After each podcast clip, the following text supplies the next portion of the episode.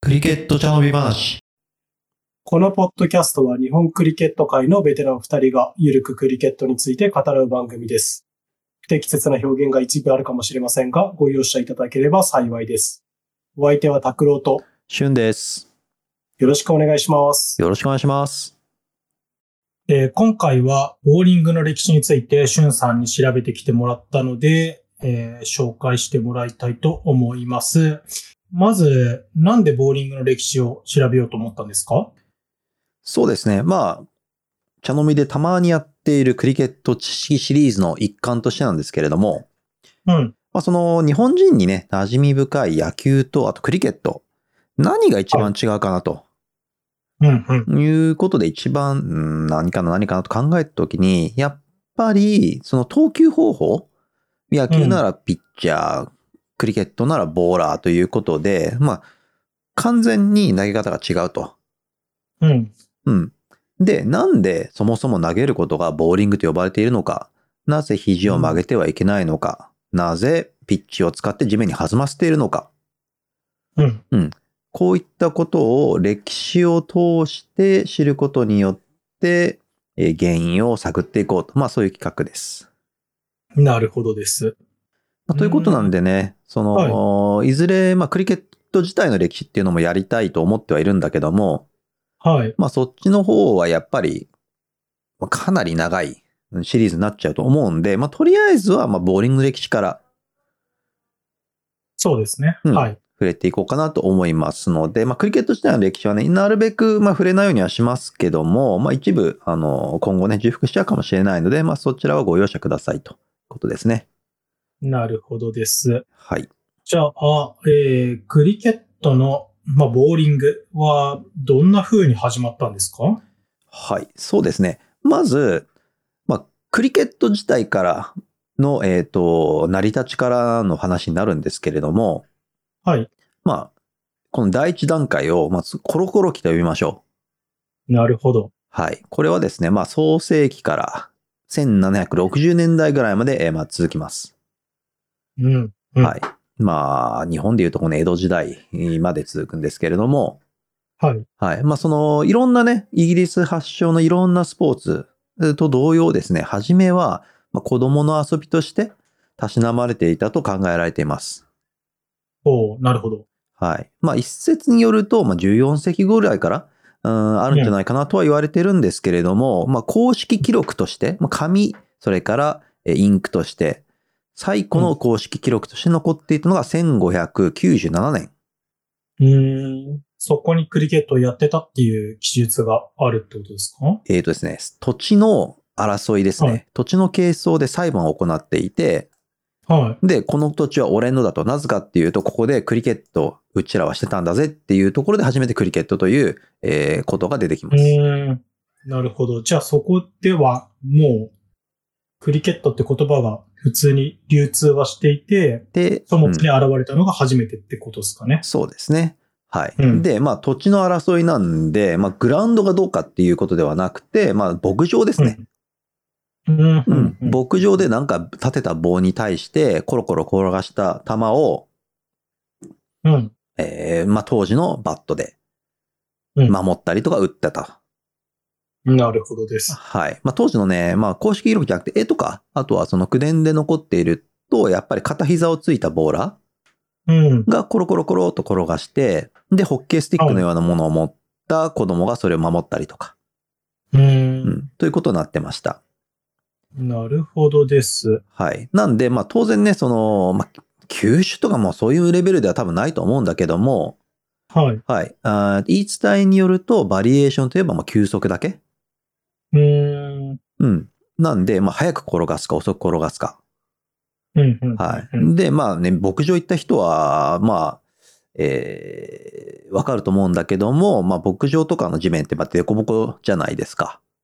まあ、そうですね。はいまあ平らにする理由がないですからね。そうそうそう。なんで、まあ、草が生えてるとボール転そもそも転がんないんで、羊とか牛とかが食べた後の、うん。うんうんまあ、土地でコロコロ転がして、あとはその凸凹次第で、えー適当に変化しろ。バリエーションが生まれとるの、かなはい。ということでした。なるほどです。はい。なんで、まあその当時ね、やっぱりバットとボールのスポーツって他にもあって、はで、まあ有名なのはアイルランドとかでやっていたラウンダースという呼ばれる、い。うん、うん。あ、のースポーツで、まあこれは野球みたいに一塁と三塁があって、うんで、下手投げで空中に投げた球をそのままノーバウンドのまま棒で打ち返すと。はい。はいまあ要は野球ですね。そうですね。そう、ほぼ野球みたいなもんなんで、その、ラウン、ラウンダースとは違って、クリケットだけは、その、家畜が草食べた後の土地でしか遊べないスポーツだったと。確かに空中にボール投げるんだったら別にどこでもいいですもんね。そうそうそうそう。なんで、もう多分3、生4、えてようが。そうそうそう。なんで、もう3、400年ぐらい前から、はい。血がああだこうだっつってたスポーツと。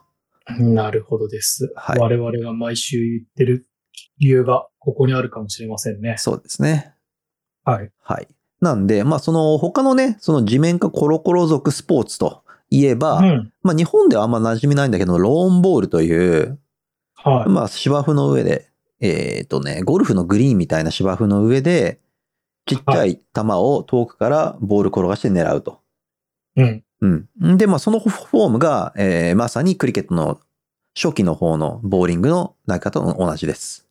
確かに片膝ついてみたいな。はい。で、あとは日本で馴染みの深い、えっ、と10、10のピンを狙って球を転がすボーリング。うん。ううんん。あれもまさしくボーリングですね。なるほどです。はい。なんで、まあ本来の、まあ属性で言えばそちらの方のスポーツだと思います。なるほど。はい。転がしてターゲットを狙うスポーツみたいな。そうです。うん。はいなるほどです。はい。で、野球は、まあ、どっちかというとさっき言ったラウンダースうん。みたいな、その空中にそのままフルトスで投げた球を棒、あの、ば棒で打つと。うん。うん。うん。うん。はい。まあ、ただしそのラウンダーズも、やっぱりそのイギリス発祥のだけ、まあ、イギリス、アイルランド発祥のだけあって、はえー、まあ、ストライクゾーンがありましたと。い。はい。はい。で、その膝から頭までがストライクゾーンだったんですけども、それ以外のコースに投げられたボールはは、バッドボール、ああ、なもるほどし。くはノーボールというふうに言われていました。おおなるほど。はい。で、そのノーボールのコースに行ったボールを打った場合は、そのままフライでキャッチになったとしても、バッターはアウトにならないと。なんかね、そこだけちょっとクリケットと同じになっていたと。なるほど。はい。という不思議なルールがありました。うん。うん。うん。うん。はいな。るほどです。はい。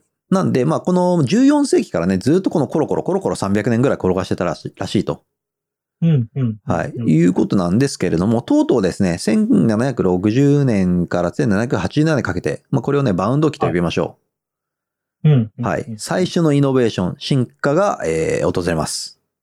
はい。はい。で1760年代ですね。まあ、これも、まあ、パイオニアが誰かっていうのは言い伝えはないんですけれども、はいえー誰かがですね、バウンドさせ始めました。ああ。下手投げで転がすんじゃなくて、はい。一回、一回か二回かわからんですけど、はい。バウンドさせるように投げ始めたってことですね。その通りです。なんで、うんうんまあ、当時の、まあ、クリケット博物館とかね、そのバットの変換みたいな感じで、うんうんバットの写真を昔のを見たことある人はわかると思うんですけれども、うんそのコロコロキーの時はほまさにホッケースティック、アイスホッケーとかのね、ホッケースティックみたいな、うんこううん曲がっていた、うん、感じなので、その地面、はいあくまで地面にあるボールを打つような形状でした。うん、なるほど。はい。で、うんこのバウンド機に入ってから、今度は弾んで上下にコースがやっぱり変わるので、はい。はい、ホッケースティックだと、まあ、上下の変化に弱いんで、もう1770年代頃には、もう今のような、オールのような形のバットに変わりました。なるほど。打つ面が広くなったってことですね。上下にですね。はい。はい。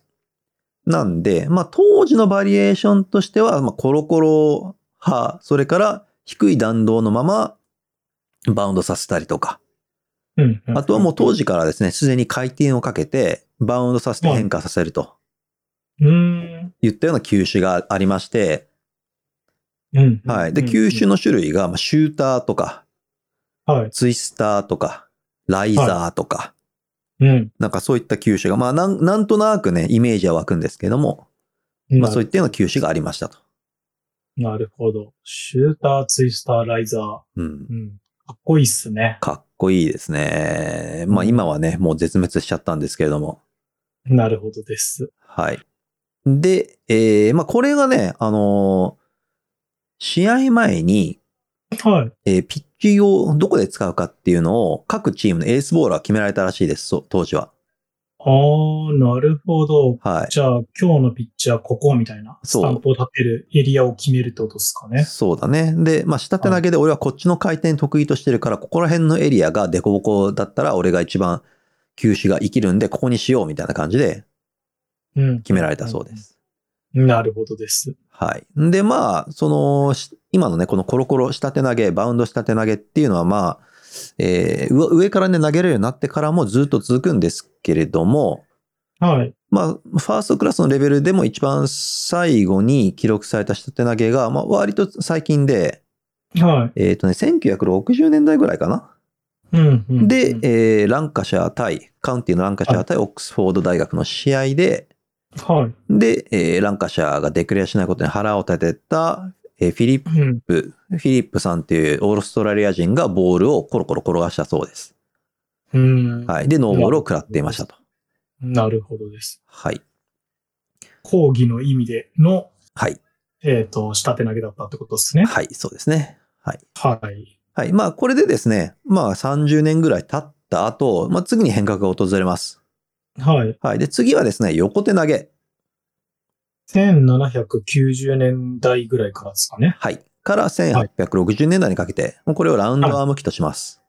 の横手投げですね。ははいい。。で、ラウンドアームと呼ばれる東方で、まあこれはなぜ、なうんなぜ、まあ、このような変化が起こったかという背景なんですけれども、はい。まあ、だんだんとその牧場の遊びから、まあ、はい一部の貴族が、まあ、俺の持ってる土地で、これをもうクリケット専門場にしちゃおうと。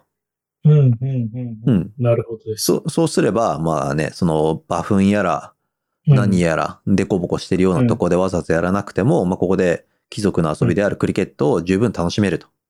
うん、うん。はい。まあ、継ぎ足すとですね、まあ、何百年も前からクリケットっていうのは賭けのギャンブルの対象になっていたので、うん。まあ、そういった、ね、その賭博場の整備という意味も含めて、クリケット場が増えてえーきていました。なるほど。賭けの対象としてのクリケットをするために、はい。その場をえー整備しましょうっていう流れがあったってことですね。そうですね。はい。うん。まあ、そうなるとどういうこと、どういうことが起こるかと言いますと、今までデコボコの、牧場のデコボコのピッチで、まあ、さらにボーラーが選べて、うん。えー下手投げでも十分ね、あの、ボーラー対バッター、うん。ボール対バットの競技になってたんですけれども、だんだんとピッチが整備されていくにつれて、うん下手投げだとバッターをなかなかアウトにしにくくなってきたぞと。確かに地面がデコボコじゃないと、うん。ただ下から投げてるだけだったら遅い球っすもんね。そうそうそう。まあ当時もね、そうのんちょっと助走つけたりとか、そのソフトボールみたいに振りかぶったりとかして、結構速い下手投げを投げた人もいるんだけども、うん。まあ結局下手投げは下手投げなんで、まあ球がね、あの、あんま弾まないと。うんなるほど。ということなので、まあ、これからですね、横から投げるということを試したえー選手がいくつか出てきます。この時は下で投げなきゃいけないってルールがあったわけではないんですかというわけではないんですけども、まあ、横から投げるはとい球速いんで、そうでだんすだかねんこ。れズルじゃないかっていうことで、早速ルール改定があったりしました。おーなるほど。なので、えっ、とですね、これは今一番最初に始めたのが、はい。えっ、とですね、トム・ウォーカーという選手、これが1790年頃ですね。ななんですけれども、はいまあ、彼のクラブからまあ早速禁止令が出て、まあ、すぐ辞めたそうです。あー自分のクラブからはい。今日じゃねって言われて、はい。あとはま辞あめて対戦相手からクレームが出たりしてね。なるほど、なるほど。はいなんで、まあ、でもね、それを見た他の選手たちが、お、これ結構いいなっていうことで、うんうん。あの、だんだんだんだんと真似をし始める選手が増えて、え最終的にはですね、1835年に公式に認められることになります。あートム・ウォーカーが1790年ぐらいに始めて、はい。 40年後とか ?30、うん、はい45年後か。はい。はい。まとか、ぐらいか。あ、はい。まあ、この間も紆余曲折ありまして、うんうん。はい。えーまあ、最初にですね、禁止ルールでこれが、えーノーボールになるというふうに言われたのが、えー1816年ですね。うん。はい。はい。まあ、ただし、その、掛け事はい。で、すごい大きなお金が動くときは、このラウンドアームの選手を助っ人として呼んだりとか、うん。まあ、いろいろとこういう汚いことがあったらしく、うん。うんまあ、当時です。ね、一番ラウンドアームボーリングがうまかったろうと言われている、はい。えージョン・ウィレスという選手いました。はい。うんなんですけども、彼が、えー1822年ですね。はい。はい。えっ、と、ノーボールになりますよって言われてから9、えー6年後、ローズクリケットグラウンドの試合でアンパイアにノーボールとうん。宣告されて、はいまあ、。それで怒ったウィレスは、もうグラウンドにボールボンって投げて、自分の馬を呼んで、グラウンドからもうそのまま、えー出てきました。ああ、なるほど。やってられっか、つって。はうまい。くい。で、はいもうその後、もうクリケットはもう引退して、関わることはなかったとなるほどですね。はういまっていうのが時代を感じますね。感じますね。す。はい。はいなるほど。はい。まあ、えーまあ、こういうことでね、この過渡期にはですね、アンパイア側もアンダーアーム派とラウンダーアーム派にうん。分かれていて、うん。う。うんんで、なぜかって言いますと、このアンパイアっていうのは結局、プロアンパイアっていうのはいなくて、うん。まあ、ごく少数派で、結局その選手たちがやることが多かったと。なるほど。はい。で、その、やってる選手が、いや、俺ボーラーだし、バッター簡単すぎるから、俺ラウンドアーム派だけど、つって、うん。うん。うんで、ラウンドアームで投げた人に対してもノーボールを出さずに、いいよいいよとなるほど。言ったりしていたと。うーん。はい。うん。まあ、そうだよね。自分がラウンドアームで投げるのに、うん。本当にノーボールなんて出したら自分も上げられちゃうかもしれないしね。はい。なんで、まあ当時、うんえっとね、この事件の後に、まあうんその著名な紳士たちが、ああだこうだ言って結局35年いいですよと、なるほど。はい、いうようになりました。なるほど。はい。ウィリスも、あと13年ぐらい頑張ってれば、はい。もしかしたら、認められていたかもしれない。やれてたかもしれない。はい。そうですね。なるほどです。はい。まあですね、この後ですね、えーはい1860年代からはい。はい、現代にかけまして、えーこれが、えーオーバーアーム機と呼びましょはい。う。はい。これはですね、まあ、35年のルール改定の後、はい。はい、ボーラーは、えールールによると肩の高さと平行になるまで腕を上げて、で、ボーリングすることが可能。つまりラウンドアームでボーリングすることが可能という記載がありましたけけれども、はい。同時に肩から上に腕を上げてボーリングするとノーボールになりますよというふうに書いてました。なるほど。はい。このラ、あアンダーアームの時は下から投げなきゃいけないってルールだったけど、はいラウンドアームのルール改正では、はい。高さの制限も出たってことですね。そうですね。うん、うん、うん、うん。まあ、その、アンダーアームの時は、例えば、えっ、と、肘を曲げて、ね、投げてはいけないジャー、ジャーキングしてはいけないというような記述があったりしたということです。うん、うん。なるほどです。はい。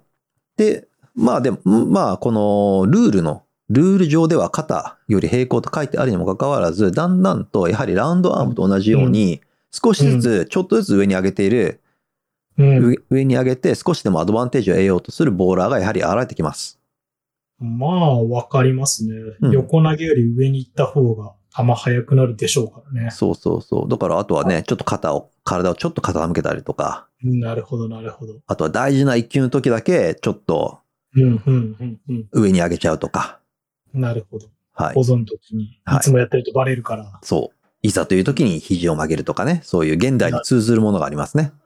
なるほどです。はい。で、まあ、これもまたですね、アンパイアたちはやはり、ラウンドアーム派、そしうんて、下手投げアンダーアーム派、はい。そしてオーバーアーム派と、上上手投げでもいいんじゃないかとうん。いうような主義主張をする、いあの、流派に分かれまして、なるほど。ってことは、はい。あれっすかまだ、アンダーアームは普通に絶滅してなかったってことっすね。あ、そうです、そうです。あの、最初のアンダーアーム機に行ったファーストクラスレベルで記録された下手投げ、これももうずっとずっと続いてたので、なるほどです。はい。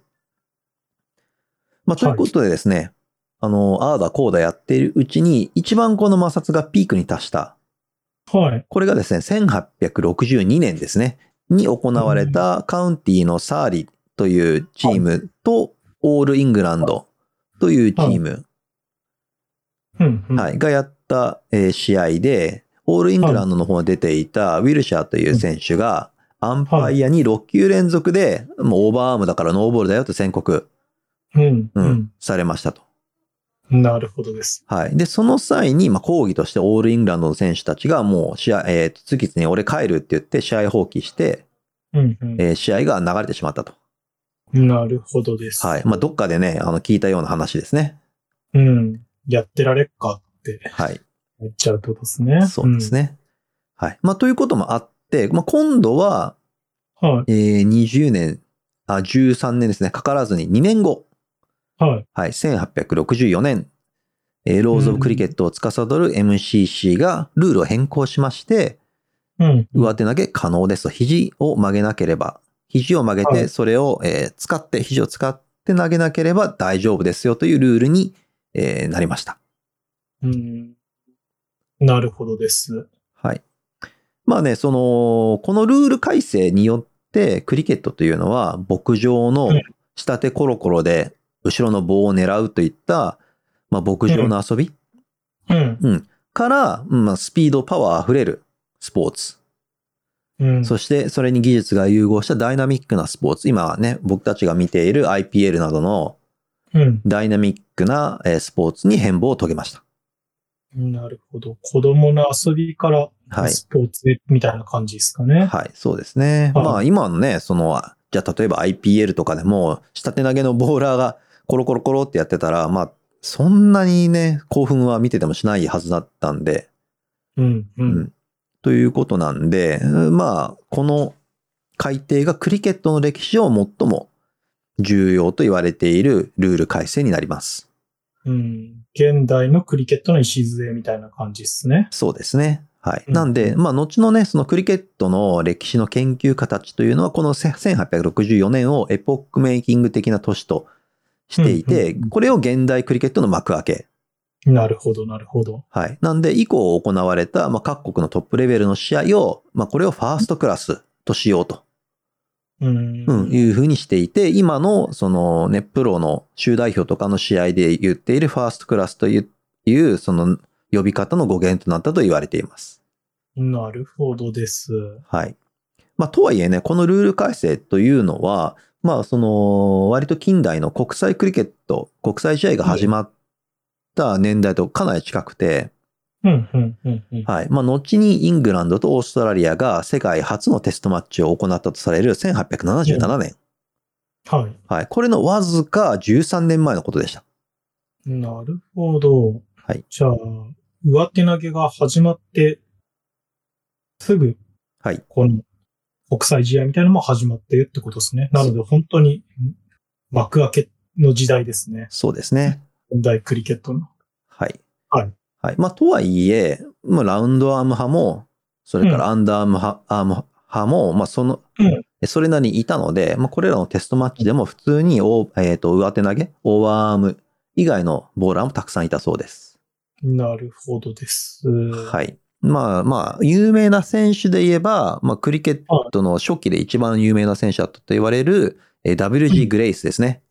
ああ、なるほど。はい。彼もボーリングはずっとラウンドアームで、うん。はい、60過ぎて引退するまでずっとそれで通したそうです。なるほど。はい。 WG グレースどっかの回で出てきましたね。来ましたね。はい。はい。全部聞き直して確認してください。確認してください。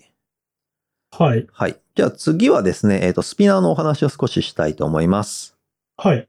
はい。まあ、これまでね、その、ボー、ボーリング、そしてボーラーの腕の高さに、えー注目して紹介してきたんですけれども、はい。はいまあ、スピナーの技術っていつあるのと、うん。なるほど。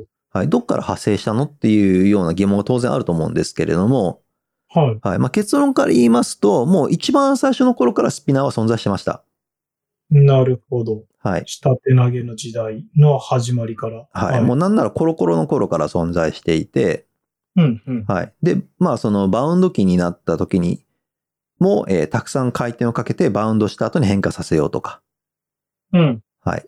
というのもあったんで、もう、じゃあ、もうシュー、ボーラーたちの修正で、横手投げ、ラウンドアームで投げた時も、もうこれはそのまま回転かけて投げようと。なるほど。はい。で、えー今でいうレッグスピンの投げ方やオフスピンの投げ方をそのままラウンドアームで行ったりとか、下手投げで行ったりとかっていうようなことを、えー、掃除のボーラーしていましたう。んまあ、まあ、わかる。理解できる。うん。はい。なんで、まあ、そのオーバーアーム、今で、みんうん今みんなが見ている、えっ、と、ファーストボーリング。というのも、みんな、ほぼ全員が最初の頃は回転をかけてました。うん。なるほど。はい。なんで、まあ、えー今の投げ方で言うと、カットですね。カッターという、うん、うん。あのー投げるときに手をボールの横に切って投げる投げ方とうんうんいうような選手が多かったと。その回転をかけるっていうのは、その、はいい、わゆるペースボーラーの逆スピンの回転っていう意味じゃなくて、はい横スピンで、その空中やら、地面やらで曲げるみたいなはい意味の回転ですよね。そうです。はい。なるほどです。なんで、まあ、そのミディアムペースは私がそのままオスピンやレッグスピンを投げてたということですね。うん、うん。はい。まあ、まあで、いいつしか、まあ、そうのん速球派、まあ、速球しか投げないっていうボーラーたちと、はい。それから、もう、俺たちは、まあ、ススピードを捨てて、回転で勝負するとうん。いったスピナーにだんだん分かれてきました。なるほど。はじめはスピナーしかいなくて、そこから、えっ、と、ペーサーみたいのが生まれてきてはい、分離していくって感じですね。そうですね。やっぱり上上から投げた方が、まあ、スピード有利なので、うん、うん、うん、うん。はいなるそういうことになりました。ほどです。はい。うん。で、まあ、その、結局ですね、まあ、当時、ペーサーがいたとしても、はい。一番活躍したのはやはりスピナーでした。うん、なるほど。はい。うん。で、まあ、その原因、一番大きな原因としては、やはり、ここも出てくるんですけども、やはりピッチです。ああ、なるほど。い。はい。ここでもやはりピッチの話が出てきていて、はい。はい。で、まあ、イングランドでは、当時、まあ、当時というか、まあ、ずっと昔から、本当に近代までですね、はい。はい。あの、雨が降った場合、ピッチの上に、えーとカバーをかけなかったです。ああ、なるほど。はい。うん。今、まあ、その日本代表のストリーミングの試合とかを見ていても、雨が降り始めると、まあ、グラウンズマンとか選手たちがバーッとカバーを持って出てきて、ピッチが濡れないように、えーうとんカバーをかぶせているんですけれども、うん。えー当時はもうルールとして、えー試合中にはカバーをかけてはならぬといった記述がありました。なるほど。はい。こんなルールも。はい。はい、あったんですね。なので、うんまあ、当時、えっ、と、ピッチは、まあ、そこまでフラッ、その、デコボコじゃなかったので、もちろん、グラウンドが整備されたんで、あの、デコボコじゃなかったんで、まあ、ペースはもう割と打ててたんですけれども、うん、うん、うん。はい、はい。雨が降った時ですね。はい。はい。あのーまあ、今、クリケットを、その、コンクリートのピッチで、うんプレイした人はわかると思うんですけれども、コンクリートのピッチだと雨が降ると結構打ちづらいじゃないですか。うーん、なるほどね。うんはいわかる。ピッと滑ってきて打ちづらいんだけども、うん。はい。まあ、ターフピッチ、その芝のピッチだと、雨が降っただけだと、まあ、そこまでね、難しくない。ううん。うんん。うんその、まあ、点、点取るのは難しくなるけども、アウトにあんまならないような感じになります。ペーサーの球がですね。そうでの。す。まあ、原則まあ、スピン、はスピンもそうです。うん。はいあススピンも。はい。はい、スピンもそうです。で、この、カバーがされてない、俗に言う、まあ、アンカバードピッチですね。これが何、何が、えー一番大変かっていうと、うん。えあー乾き始めた時です。あ、なるほど。はい。乾き始めた時に、えーピッチがちょっとギトギトになってきて、うん。えー体操を、えーターンします。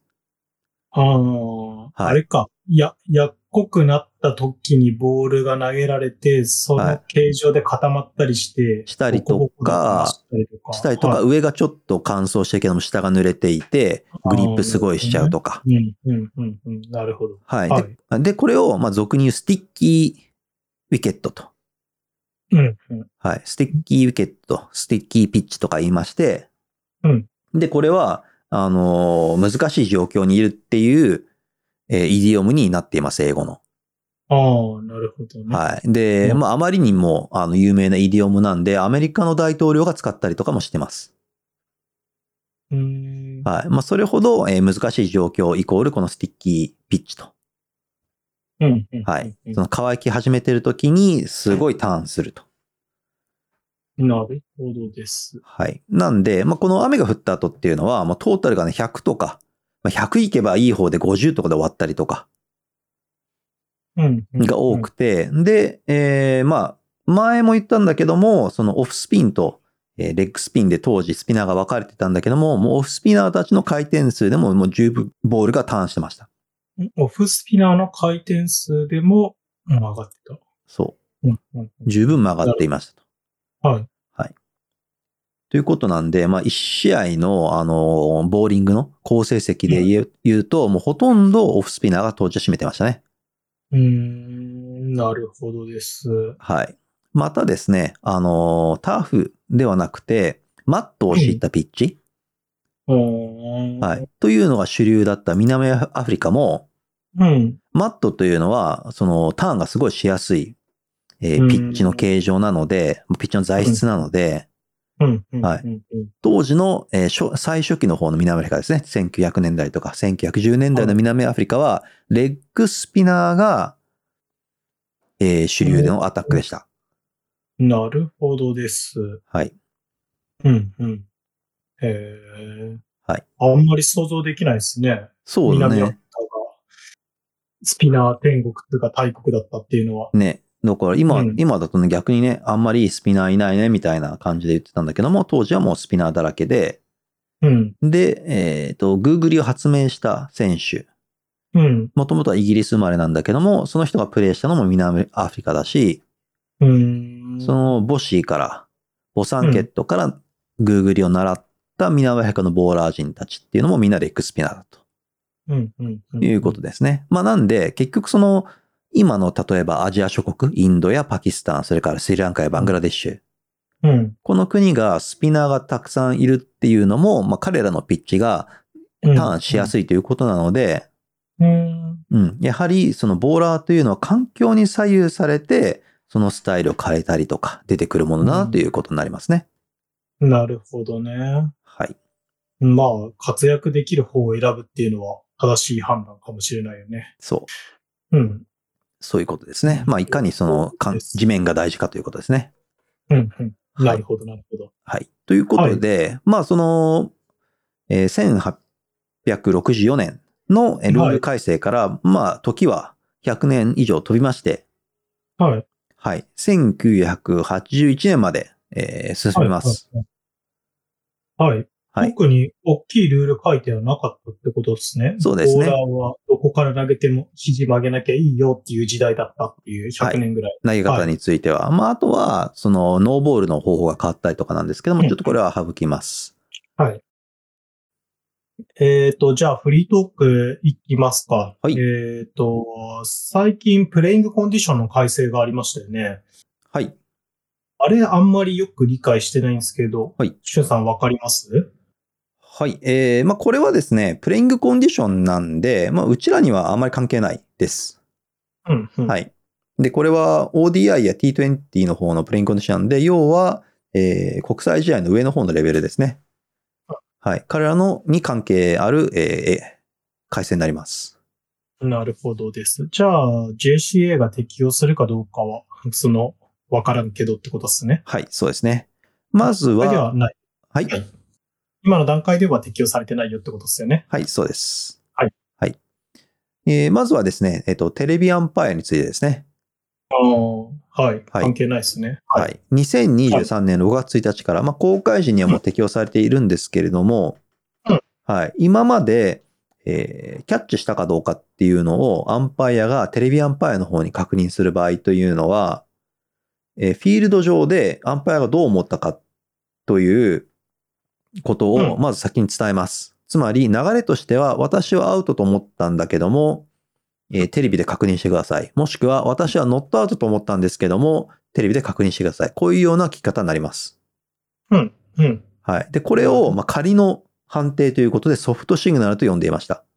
うん。うん。うん。うん。はい。なので、テレビから確認する場合は、えーそのソフトシグナルを覆せる十分なし証拠があったかどうかというのが焦点になります。なるほどな。なりました。じゃあ、その明確な証拠がない場合は、ソフトシグナルが優先されるっていうことですよね。はい。になりました。はいなってました。が、えーはい6月1日からそのソフトシグナル自体がなくなって、はい。えーもうリプレイの時点で、うん。テレビアンパイの方でどう思うかどうか。うん、フラットに見るよってことですね。はい。えーとまあ、これは結果的にはバッターが有利になります。なぜかっていうと、えーアンパイ、テレビアンパイアとしては確実にキャッチされたという証拠がテレビのリプレイでわからない限りはアウトにはできなくなります。なるほどです。はいまあ。これ、シチュエーションとしては、その、低い軌道のライナーとかをキャッチするときに、はい。手に直接入ったか、地面にタッチしたか、みたいなシチュエーションのときにってことがが多いで多いす。かなはい。はい。で、取ったか取ってないかって時に、はいまあ、テレビアンパイアでも、まあ、基本的に疑わしきは罰せずのルールなので、はいまあ、明確に地面に当たってるっていうのがはい、見えない限りは、ノットアウトがコールされるでしょうっていうことですね。はい、そうですね。うんえー次いきます。次の改正は、はいはいえーフリーヒットの際にスタンプに当たったあー時は、えー倍扱いになります。うん。はいうんこれも今までもまあそうだったんですけども、今回明記されたという形になりました。うんうん。はい。で、えー最後ですね、3つ目。はい。はい。これはですね、ハイリスクポジションうん。うん、で守備している選手はヘルメットの着用もしくはその他の防具の着用が必須になりました。ヘルメット、もしくはその他の防具はいヘルメット。はい。なるほど。うん。で、この場合のハイリスクポジションというのは、まずは近くで守備している選手。うん。い。はい。用ロ語ー手スで、キャッはい。チリーとか。はい。用語手で言ったシリーのポジションにいる選手。うんうん2メートル以内ぐらいですかね。にいる選手。はい。そして、えーウィケットの近くで取っているキーパうんスタンプする用のキーパーってことでー。すかね。はい。一まあ、ウィケットの近くで守備しているキーパはい。ー。はい。そして、えっ、と、ファーストボーリング、ペーサーをフェースしているバッタああ、はいはいはい。ー。はい。これはヘルメット着用が必須になりましたうん。はい。まあ、これは安全性を鑑みてということなんで、まあ、当然といえば当然かなと。そうですね。まあ、普通はするからねっていう。うんそうね。まあ、歴史上はね、そのヘルメットおろか、パッズも、グラブもつけてなかったっていうね、うん。あの、歴史の方が長かったんで、まうあ、最近でもね、そのファーストボーラーに対してもヘルメットしないバッターってのはいるんだけども、はい。まあ、今回はそのプレイングコンディションの改定だけども、まあ JCA などの日本の公式リーグでも、このハイリスクポジションヘルメット着用必須っていうのは、まあ、導入されても、いつ導入されてもおかしくないかなといった印象です。そうですね。はい。まあ、別にしたらいいんじゃないの。今すぐにでもしてもいいかなと思う、思います。そうですはい。ね。僕的にはね。は。はいい嫌だっていう人いるかもしれないけど。うん。まあ、はいファーストボーラーからしたらね、ヘルメットつけてもらった方が投げやすいしね。そうですね。うん。万が一とか考えちゃうと。うん。うんアップしてないですとか言われると、うん。投げれなくなっちゃったりするから、ね普通に。ね。うんというところで、まあ、うん、なんか別につけない理由があるならいいけど、うんかっこいいとか熱いぐらいだったら、うん。といつも思う次第でございます。はい。。はい。まあ、これは別に、ね、明日からでも、明日の試合からでも別に変えてもいいかなっていう感じのルールではありますね。そうですね。ヘルメット持ってないパターンもあるのかわかんない けど。はい。まあそれぐらいですね。はい。。ということでした。以上3点はいです。かね。はい。はい。じゃあ、これが、まあ国際試合、6月1日からあるはい国際試合とかでは、まあ適用されるよと。かつ、日本ではどう適用されるのかなっていうのを、はいまあ注視していきましょうってとこですかね。はい、そうですね。各種 SNS で配信や我々の活動に関する情報をお知らせしております。ぜひフォローをお願いします。補足ブログも細々とやっておりますので、興味のある方はアクセスしてみてください。各エピソードは毎週金曜日に配信していきます。試合や練習に向かう途中にぜひお聞きください。それではまた次のエピソードでお会いしましょう。さようなら。さようなら。